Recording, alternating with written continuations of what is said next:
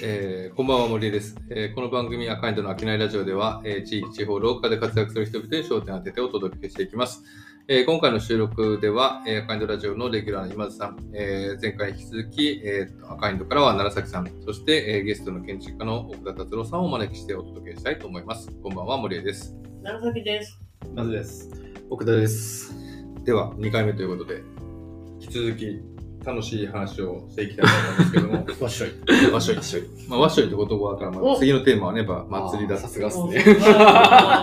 ということで、なんかあの前回のお話からは、まあ、当然建築っていうとそのハード面の話がね、あれ分かりやすいですけど、まあ、お二人の共通するところとして、そのソフト面に関しての、まあ、なんていうか、重視するというか、すごい着目しているというところのお話を受けつつ、さっき休憩時間にちょっとね、お祭りの分析をしているって話も聞いていたので、うん。ちょっと僕もお祭り結構最近気になっていてですね、なんか地方創生とかいろんなところで今会議に出たりするんですけど、なんか割とあの地域のお祭りって、なんかベタベタに言うとね、あの本当にえー小さな子供から老人まで楽しめるし、で気がつくと、あの、この間もな、北陸行った時話聞いてたら、なんか普段お祭り以外の時は人を家に招かないけど、お祭りの時は全開で招くとかね、うんなんかそういう地域の風習というか文化みたいなものがあって、けどなんかその、なんなんというか日本人にあるお祭りっていうもののキーワードをうん。開いた時のあの非日常がいきなり開く感じっていうのがなんかすごい面白いなと思っていたところ、今日福田さんが祭りの研究してると。いうことだったんで、祭りにちょっとついて聞きたい。ちょっと僕ハードルは多分ね、うん。まあめっちゃ上げだいぶ恥ずかしい。です。論文出してるわけじゃないんで、まあ、あの好きで研究を始めたんですけど、まあさっきのその文化人類学っていう学、まあ文化人類学そもそも何かっていうと、まああの昔植民地とかねしてた時代にこうなんかまあイギリスとかこう列強たちがこうなんかこう少数民族、まあ、アフリカとかインドとかそういうところをこう支配するわけですけどなんか初め力で支配してたけどどうやらその支配力で支配するだけじゃわ無理やと。うんだからやっぱそのその人たちの価値観とかこういうものを知らんとあのどうしようもこううん共同してや,、っていかれへんっていうところからうん。文化人類学っていうのが始まっててだから全然知らない他者のコミュニティのどういうこう属性があるかとか、どういうふうなアイデンティティとか、まあ、があって、えっと暮らしているかみたいなことを調べるのが文化人類学の、まあ、一番ベースなんですけど、まあ、そういうところがもともと好きでで結構現代の文化人類学って、まあ、あのあんまり、まあ、海外行くこともあるんですけど身近なところでやることもで僕もともと学部でやってたんでで、まあ、あの尼崎っていう地域が、あまあ、工業地域のイメージじゃないですか。だけど意外とあそこって、まあ、尼崎城があってその城下町は大体農家だったんですね。農業めちゃくちゃやってて平地なんで。での農家の建物結構あるんですよ。地名とか見てても村村の名前結構。あって、で村に一個神社があったりとかしてて、でその周りに集落があるんですけどその集落の人たちがあの田んぼ持ってたやつをの近い方で自分の土地にしたやつを、工場バーってできた人たちに売ったりとかそのそういう工場の労働者の人たちが住める集合住宅作ったりとかして、バーって住宅都市化されてってでえっとまあはほんまに初めは農家の建物みたいなのあったやつの2階ってこう農業倉庫みたいになってたところを下宿にしてたりとかしてて、そういうバックグラウンドはあるんですけど、まあそこのどういうふうに農家の建物が職を切り離し職っていうのは職業？農っていう職業を切り離していった時に、この建物ってもともとは職と職業とく暮らしと形がリンクしてたんですけど、職業が切り離された時にどうリノベーションされていくかみたいなことを調べてたんですけど、でそれがすごい面白かって、まあ、形の変化っていうのもすごい面白かったんですけど、結構村社会が残ってるんですよ。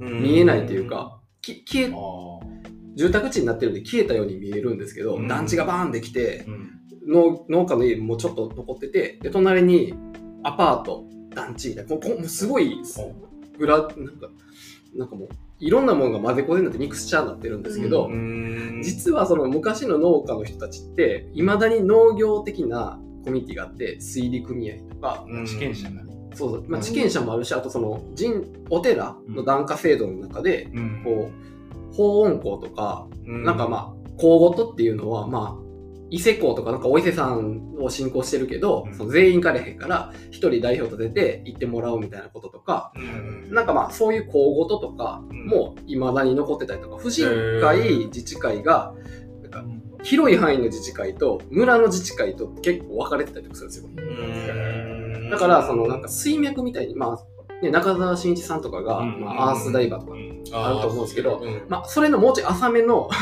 水脈みたいなものが見えてくるんですよ。へー。それ結構面白くて。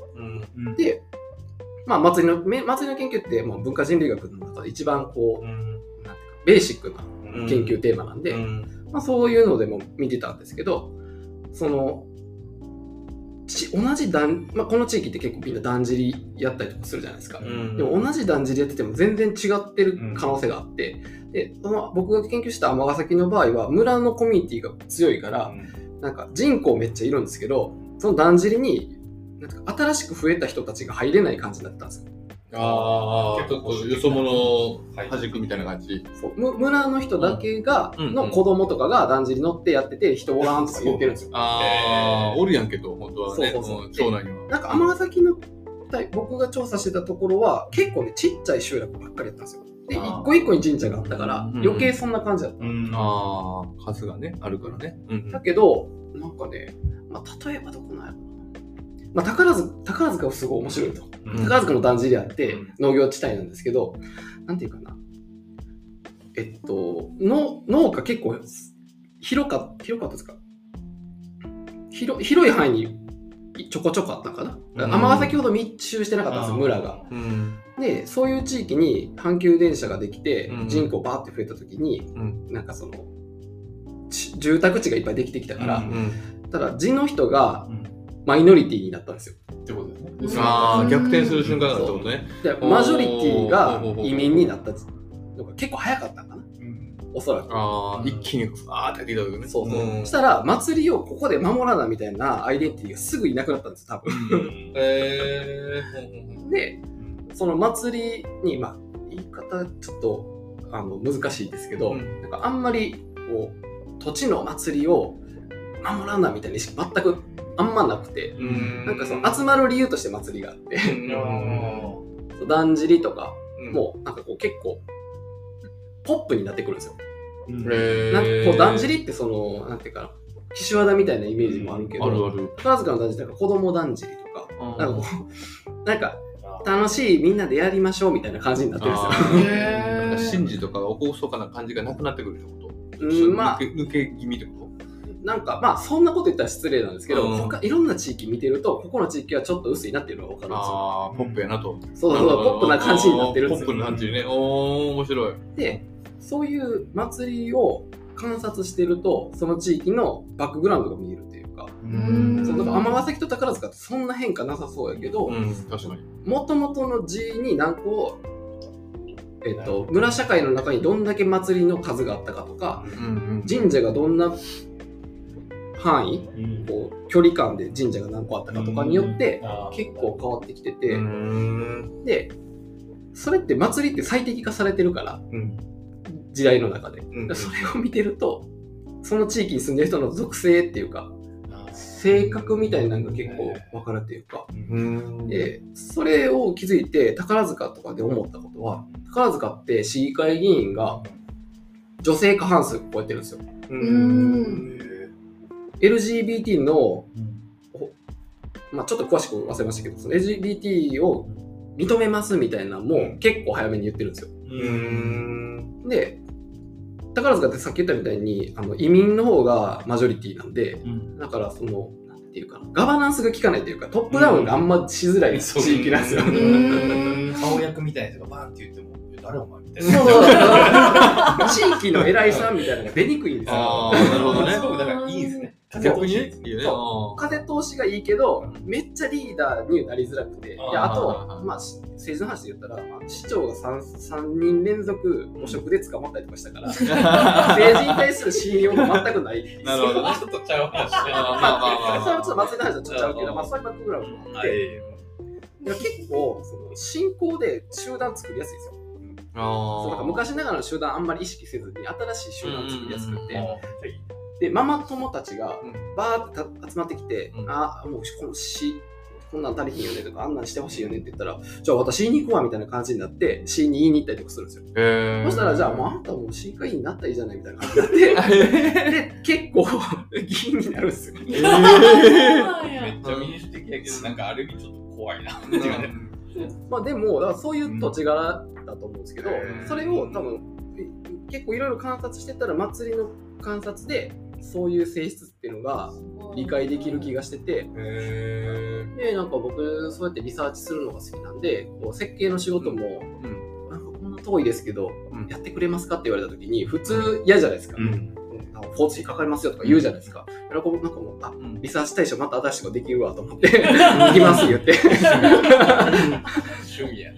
行くんですけどうん。結構遠いとこやってて。鳥取今は鳥取と岡山とうん。淡路島と高野山とえっ、とどこかな。まあ吹田とかでもやってるんですけど、結構散ってて。うん。でそのローカルローカルの祭り観察したりとか属性を観察してると結構それに当てはまってくるというか、うん。ま、祭りの性質でうんその土地の人柄みたいな結構わかるっていうか、でそういう祭りの性質って1年や2年でガラッて変えれるもんじゃないんですよ。うん絶対に2 3 0年はかかるんですよ、うん。変化していくのに。うん。グラデーションで変化していくんで。で同じだんじりでもこんだけ違いがあるってことはこっちの性質とこっちの性質絶対違うやろなと思って、うん。そこの人柄を観察するのが最近すごい面白くて、祭りのその研究っていうのはそういう研究でその一個一個の祭りがどっからい、まあ、祭りって結構輸入してくるんで、うん。だんじりとかもまあうん。でだし京都のだしとかを輸輸入してきたりとかしてるんですけど、その輸入した経緯も面白いんですけど経緯輸入されてからどうカスタマイズローカライズされてるかを見た方が結構面白くて、でまあ、そういうふうに祭りの因数分解してってでこの人はこの地域こういう人やからあじゃあこういうモチベーションで人が集まるんだっていうことを理解できれば、えっとまあ、例えば店とか、うん。まあ公共施設みたいなところを作ろうと思った時にそのメソッドを使ってそのプログラムを組めば集まりやすくなる、と。その地域に合ったものができると。そうそうそすごいビなジネスモデルがある。すごいコンサル経営事務所じゃなくて、そっちの方が儲かるわ。都市計画かな。なんかなそう結構市民ワークショップ結構するじゃないですか。それよりも観察してる方が分かることあるやろうなと思ってなんか人って意見分からんことあるじゃないですか。自分でも分からん属性みたいなのって結構あるじゃないですか、クライアントさんでも結構なんか家づくりしますってなった時に、私はこのこういう部屋が欲しくてこういうリビングが欲しくてこうでこうでって言うんですけど、一個一個のニーズの要素みたいなんて分解していくと別のものになったりするじゃないですか。それと同じことが多分市民ワークショップでも起こってて市民ワークショップでこう意見出てきたやつを一個一個拾い上げていくよりも客観的に観察してそのまあ人類学で産業観察とかする。入り込んで観察することと、まあ、引いて観察することとしてって気づいたことを盛り込んだ方が結果的に集まりやすくなるだろうなっていうのは最近思ってて、だからこうリサーチに可能性を感じてるし、まあ、僕自身そのソフトを作る集まる理由を作るのもそうだしなんかハード形を作るのもそういうところから引っ張り上げてって形作るみたいなことをするのが楽しい。いういや、それは絶対面白い。うーん。やってます？今回のラジオ課金にした方がいいね。ついにあのプレミアプレミア。ここから先は有料会員のみだよ。めちゃめちゃいい。話。うん。最近それがすごい楽しくてへ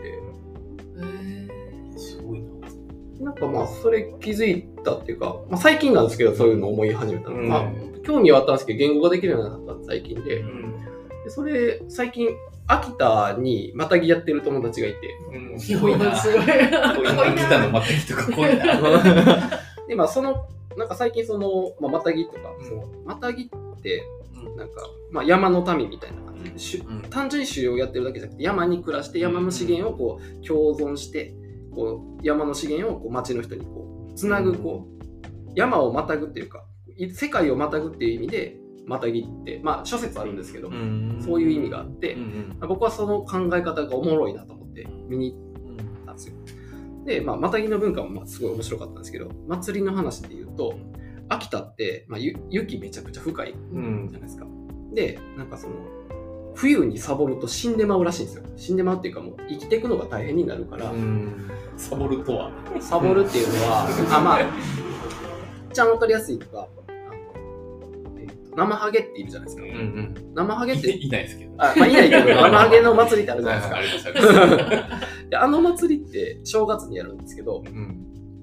元旦とかにやるんですけどまああのあの怖い面かぶった人が包丁持ってるじゃないですか、うんああの包丁持って何しに来るかっていうとなんか冬にいろりにずっと当たってたらなんか出来物できるらしいんですよサボってずっとあったかいのに頭っとったらなんかできも水泡みたいな。そうそうそう。ああ、やけど？やけなんかちょっとあんまそれ詳しくわかんないですけど、うん。それをこう削ぐために生ハゲ着はるんですよ。で生ハゲさんはまあ地域の若者がやるんですけど、まあ、山に登って生ハゲになって降りてきてで家々に行くんですけど家に行って何しに行くかっていうとサボってないですか？っていう。ああ、そういう言い方。あそう。あなたのところ。悪い子はいねえかみたいな感じじゃないの？なんか悪い子。悪い子っていうかサボってないからを見に来てるんであ、そういうことなんだ。サボりじゃあ子チェック供じゃないんや。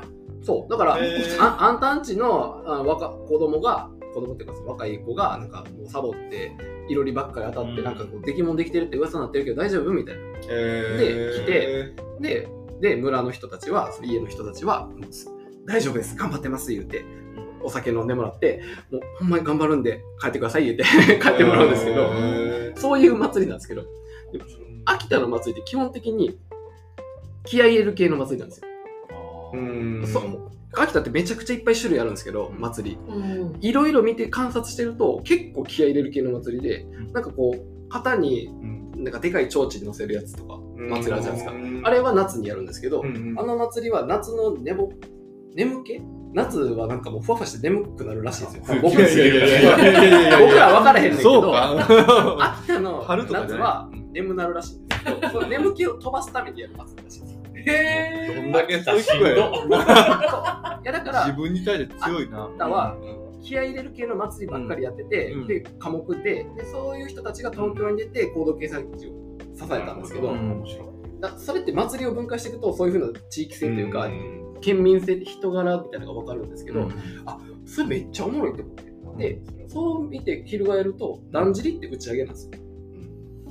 秋祭りってうんうん。たらこう農業やってて収収穫だみたいな。うんうんうん穫取れてで夏台風にやきもきしてやった収穫できてイエーイっつってだんじりするんですよ。なるああ、ほどね。そっ。かそっかそっか。うんうん。で盆踊りとかあの阿波踊りとかああいう系はなんかめっちゃヒエラルキーがきつい社会の中でうん。だから上下関係厳しいじゃないですか。もう長老とかなんかもう目上の人にこうすいません言ってうん農業やるじゃないですか。でも盆踊りの時だけもう先祖帰ってくるしブレイクや言ってリリースパーティーなんですよ。なんか リリフフレッシュパーティーみたいな。なるほどね。一旦ちょっと普段のことを置いといて、そうそうそうみんなで楽しむあー。場そうそうそう。うんなんかもう年年上の人バーッてはたいてもう許されるみたいなパーティーなんですねへへーそれを観察してったらそういう観点で一個一個の祭りに数分解してその要素を拾い上げていったら、超面白くって。だから秋田の遠いとこ行って気づいたんですよ。で鳥取とかも結構面白くって。鳥取はなんか京都のだしの文化がこう来てるんですけど、うん。まあちょっと鳥取市街地だけしか知らないですけど、うん。そこの祭りはなんかだんじりってみんなわーってやってこうみんな集まってきてやるじゃないですか、うん。でもなんかそのそのだしはなんか商店街の店々の前の回ってなんかダンスと合体してて、ん。うん。なんか地域の人たちがこう頑張って練習したダンスを披露するみたいなのとうん。合体してるんですよ、だしと。うん。でそのだしのダンス一緒にやってるんですけど観客がわーっているよりもその人んちの前とかで披露してるんですよ。なんかそのまあうーんまあだんじりとかでも、おひねりを集めるために家々行って家の前でバーって鳴らしたりとかするじゃないですか、うんまあ、そんな感覚の延長だと思うんですけど、うんそれにダンスがついててそこで披露 披露会みたいになってるんですよ。だからそおの店に向けて？そうそう。だから盆踊りみたいに人バーって集まってるところで披露するっていうよりもなんかちょっと見て見てみたいな。なんかねお店に向けてお金ちょうだいみたいなまあそその延その延長線なんですけあどー。でもなんかそのちょっと恥ずかしいからこうなんか全員に見せるっていうよりもああ、そっちの意味合い。で鳥取の人って結構そうやってガーって集まる祭りよりもなんていうかな。あんまり足引っ張らないというか変変わったことやってる人が何人かいてもそれは好きにやったらみたいな感じなんですよああ、ちょっとわかる。うちのばあちゃん鳥取やから、なんかちょっとわかる気がする。そう。だ結構その人の足引っ張れへんけどそんなにみんなでこううん、ガーって集まって、うんガーって集まってなんかするっていう感じじゃないんですよ。でそれが結構祭りの中で出てて。で多分関西とかってもっと違くてうん。集まってガーってやるからそれがその出店の話でもひか変わってくるんですけど、うん。なんかまあ女性とかがね、うん。カフェやりたいって目標あったら、大阪って結構なんか言い方悪いけどなんか大丈夫みたいな。良かれと思ってやと思うんですけど、女女性で一人でうん。独身やったとしたら、うん。か独身でカフェなんかやって生きていけるみたいな、うん。周りの人がめっちゃ言うんですよ、うん。大変よみたいな。でそんなの別に言わんでいいじゃないですか。でもやっぱりそういう、なんかまあ、ちょっと出る杭打つというか、私も頑張って、ね、うん結婚するのを頑張って、家を守ること頑張ってきて、ちょっとカフェやりたいと思ってたけど、私も頑張ってきたから、あなたもそっちの方がいいわよ、みたいな、あるけど、鳥取そんなんないですよ。うんいや好きやりたいと思って、うん、そうなのやってたら、みたいな感じになって。どうぞどうぞみたいな無責任とかね。いやいや、でもそれはいいんじゃない？距離感やから。そうまあ、そうね。法人っていうか、人どう人干渉するかしないかだと思人いますね。そうそううそそうそうそう。なんでそんなね、でで、面白いなと思ったら評価してくれるんですよ。うん。だからそれはいいですね。で多分そのライフコストも低いっていうのもあると思うんですけど生きていくコストがちょっと低いから、まあ、そういうのも受け入れてるっていうのもあると思うんですけど、でも結構それ祭りとリンクしてるなと思って。あ それがこう面白いというか、うん。でいろんな地域で仕事してたらめっちゃ通ってそれを観察してると、なんかこうなんかケーススタディがいっぱいできるんで、うん 祭りと実際のその人柄とがこうリンクしてくるのが結構楽しくてネタバラシしました大丈夫ですか？全然大丈夫です。本とか出そうと思ってないですか？本、あ、そう、書こうと思ってますけど、別にそんなバズりたいわけではないから。大丈夫です。なるほどね。お祭りいいですね。うんなんか僕だけですけど、昨日あの北陸行ってて、なんかちょうどその北陸のお祭りの話もさっきちょっとしてたんですけど、なんか僕、個人的にはなんかその日本海みたいなのって、なんか一つ共通テーマあるのかなと思って、たまたま石川、富山、福井っていう話を聞いてた時に、割とこう共通項あるわけですよ。北陸人ってこんな感じみたいな。で、それってなんかこう、僕も、あの、父親方が石川県なんで、なんとなくわかるんですけど、なんかこう、基本的にはめちゃくちゃ真面目で計画的なんやけど、表にこう自分の表情出さないみたいな。そして、あの、基本的に排他的みたいなところがありつつ、けど、お祭りっていう瞬間になった瞬間に、特にその能登の人だったんですけど、能登の人とかは、普段はそうやって近所付き合いそんなしませんと、正直な。だけど、あの、では家に招いたりとかね、ご飯食べましょうねとかないと。けど、お祭りってなった瞬間にウェルカムってなってみんなバーって入ってくるんですね。お店とか自分たちの家に子供が入ってきても全然ウェルカムだし、なんか同じように自分が誰かの家に行くこともあるみたいなことがあって、なんかさっきあの、奥田さんが言ってた、その、そこに住んでる人のパーソナリティみたいなものが、ん。なんかこう浮き出てくるっていうお祭りの特徴と、なんかお祭りを介することによって人のなんか他が外れるみたいなところのああ、そうそうそう。それって結構面白いなと思ってたんで、たまたまね、お祭りトークだって、ちょっと聞かせていただいたという回ですわ。まとめようとしてるな。まあそうね、ちょっと時間もそうするかなと思ったら、なんか聞きたいことあります？大丈夫ですか？後で、あ、じゃあ後で聞く。いやもうすいません、最近ホットな話題なんで、ちょっとね、語りすぎちゃいまいやいや、した楽しかったいや面白いじゃあちょっと2回目、なんかすごいですね。なんか、続編。続編これ、つながりそうだね。この宝塚出張ラジオしたいですね、ちょっとね。おぜひ来てほしい。ねすぐ行きたがるな。最で近、も教師工事一回しか行っ行ってみたいな最近またね、コロナ明けてえらいことになってるえ それいい意味で。えらいことお邪魔したんって、いつやろもう3年やめくらい前ね前ですね。ー、よかったっすじゃあ、次の回でそれは。はいということで、えー今回の秋内ラジオいかがだったでしょうか？当番組では SNS を通じて皆様からのご意見、ご感想などもお待ちしております。えーぜひ、ハッシュタグ秋内ラジオをつけてコメントしてください。それではまた赤いんとの秋内ラジオ次回の配信でお会いしましょう。